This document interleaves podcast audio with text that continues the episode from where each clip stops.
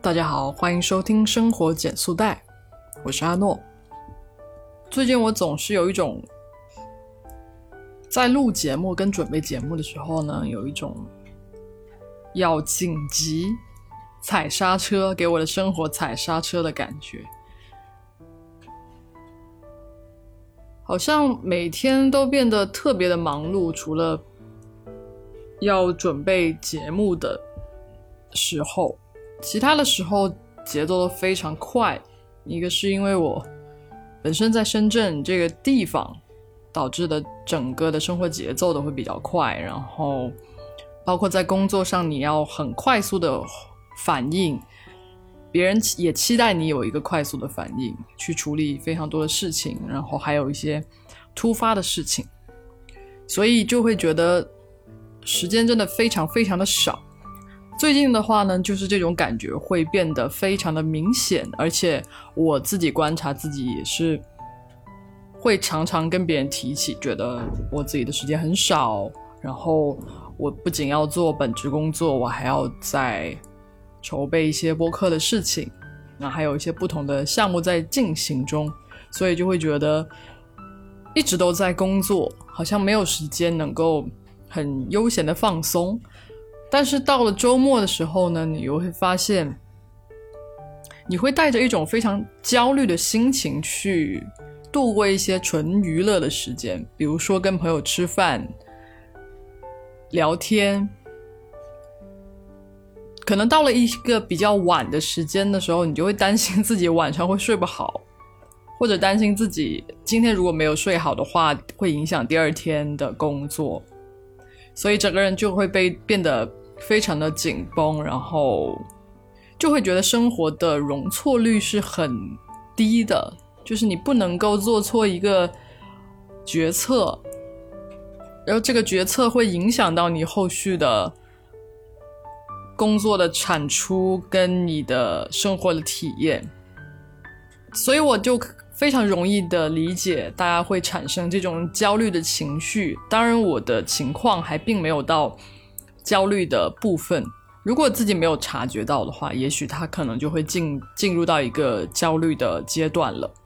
那我在自我察觉的过程中，就发现了自己会有这样子的一个意识，是觉得。我的时间很宝贵，我的时间很少。基于这样子的一个念头，我就会开始发现，我很多事情其实是带着很强的目的性，或者是说执念，一定要去在某个时间段去完成它。然后你不能够允许自己变得慢下来，你你要不停的处于一个。高倍速的运转的状态，一旦你变慢了一点，你会觉得说我的事情要做不完了。然后我今天的事情如果做不完的话呢，就会影响到我未来的事情。甚至不是在一个工作的环境下，可能是在做家务的时候，你都会觉得我今天要洗衣服、要拖地、要做饭、要做好多好多的事情，然后我要怎么样把它排好。你光是想想的时候，你就会觉得说：“哇，我一天有好多事情要做，然后就感觉压力很大，然后就一直在执行任务。不管是在工作中还是在生活中，你就是在执行任务，从 A 到 B 到 C 到 D。其实你回过头来，你根本就没有意识到自己做了些什么。”所以在这种没有意思的状态下，你是很难会产生愉悦感的。这个感觉就有点像之前我们讲的那个悬浮的感觉，就是你做的当下做的每一个动作都是为了去奔向一个未来要做的事情，但是就会不断有未来要做的事情，那个 to do list 就会不断的加长，然后你在其中。就是在一个很虚无的状态里，所以你会感觉到停不下来，但是又不知道要怎么样去让自己 calm down，让自己冷静一点、慢一点。我经常看到，就是下班的地铁上也会有人去跑着追那个下班的地铁，就是大家好像习惯了去追地铁啊，不管你赶不赶时间，就是有一个应激反应，是你看到他跑，你就要跟着跑，因为你上班的时间是很紧张的，所以你就是会习惯去赶地铁、挤地铁。可是下班的时候，大家也不会悠闲，大家还是会遵循那个本能去追地铁。我觉得还蛮神奇的，就是有时候我们就是会。在无意识的时候会做这样的事情，然后你停下来问自己说：“我那么赶时间要做什么吗？我回家要做什么吗？”那我如果在地铁上慢慢的等，然后留意观察一下身边的发生的事情，是不是也是一个挺有趣的体验呢？当然，我仔细思考了一下，我觉得这样子的状态其实跟你所处的环境是有非常大的关系的。当你收到的信息跟就是别人传递给你的那种需求非常的频繁的时候，你就很容易陷入这种状况，你就会只是单方面的啊，觉得说我的事情非常的多，然后我甚至无暇于去顾及它的优先级，我就是想要把事情一件一件的做完就好，但事实上这样子是非常累的。因为当这些需求过来的时候，你没有去好好的想说哪些是你应该要负的责任，你就可能就通通揽上身了，然后你也没有去想说你要怎么样去分配它。而且，其实，在我们觉得我们非常多的事情要忙的时候，我们的能力是会比平时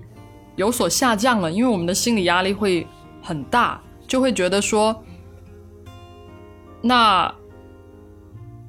这些事情我还能不能做呢？就会开始怀疑自己。但实际上，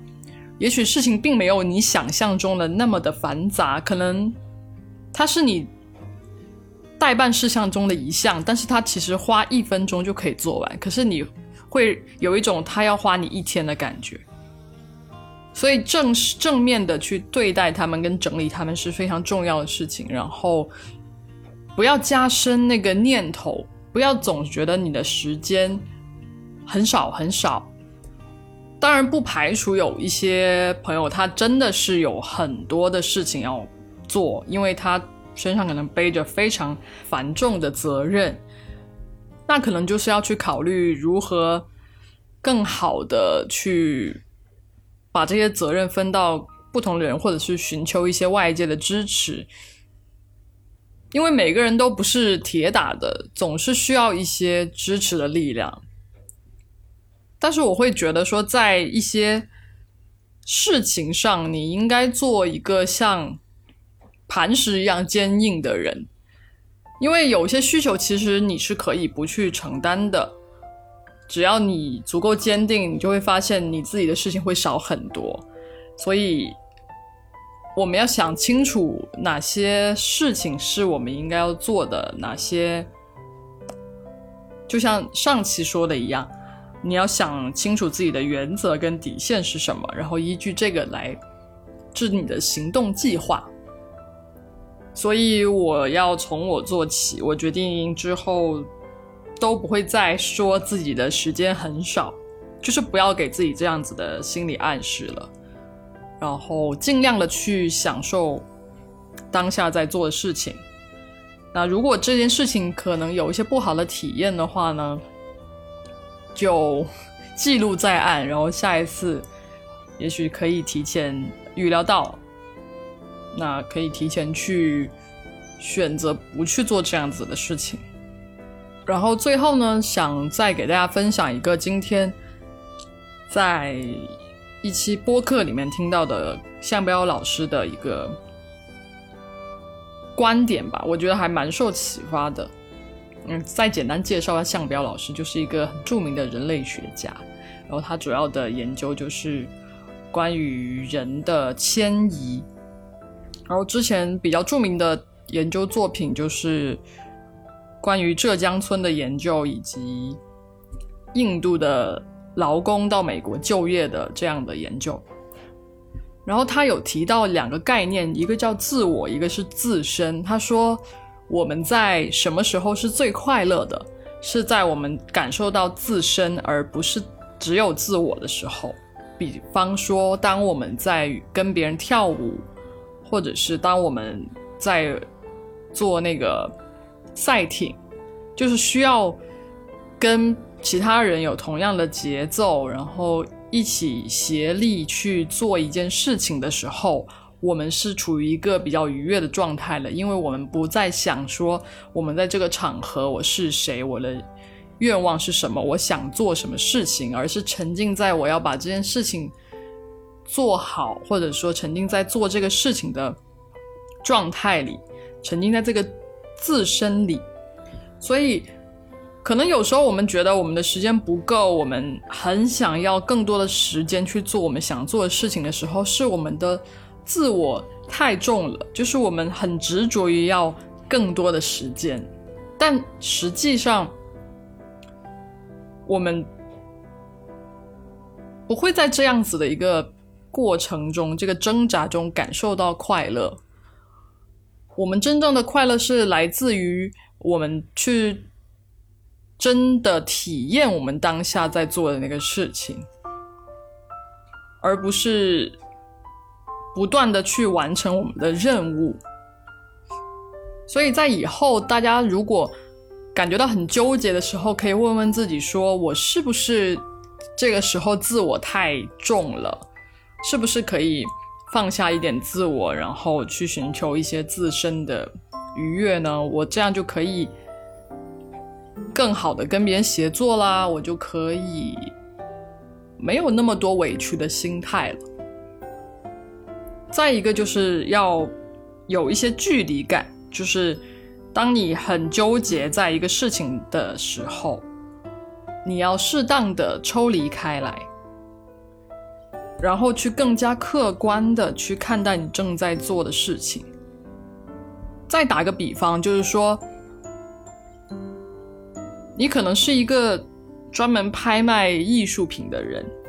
然后你每天接触的信息就是这个艺术品卖了多少钱，那个艺术品卖了多少钱，别人卖了多少钱，你卖了多少钱之类的，类似这样子的事情。但是你对于拍卖为什么会产生这件事情跟它的历史是完全不知情的，那么你就很容易局限在那些对价格的对比呀，然后。机构之间的竞争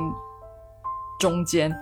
你很难去体会到拍卖这个事情真正的乐趣所在，所以你就需要抽离出来去感受，去感受自己跟拍卖的关系，感受这个东西能够带带给你真实的快乐是什么？你为什么选择去做这样的事情？最好是我们每个人都能够找到我们在做这件事情跟自己的关系。你就会更好的去面对你碰到的困难。大概想要分享的就是这么多。然后，如果听众朋友们里面有对这个议题感兴趣，或者是有一些思考的过程和结果，都可以在评论区来分享。然后，我们可以进一步探讨这个应对这个问题的方式。那今天节目就到这里，生活减速带陪你慢下来，我们下期再见，拜拜。生活减速带由阿诺独立运营，是一档分享人生体验和社会观察的节目。主讲人阿诺和他的朋友们将在节目中给出实际可行的生活指南，也许你会找到看待生活、看待世界的新视角。如果你喜欢我的节目，欢迎订阅和评论。也欢迎加入听众群，跟我们一起互动哦。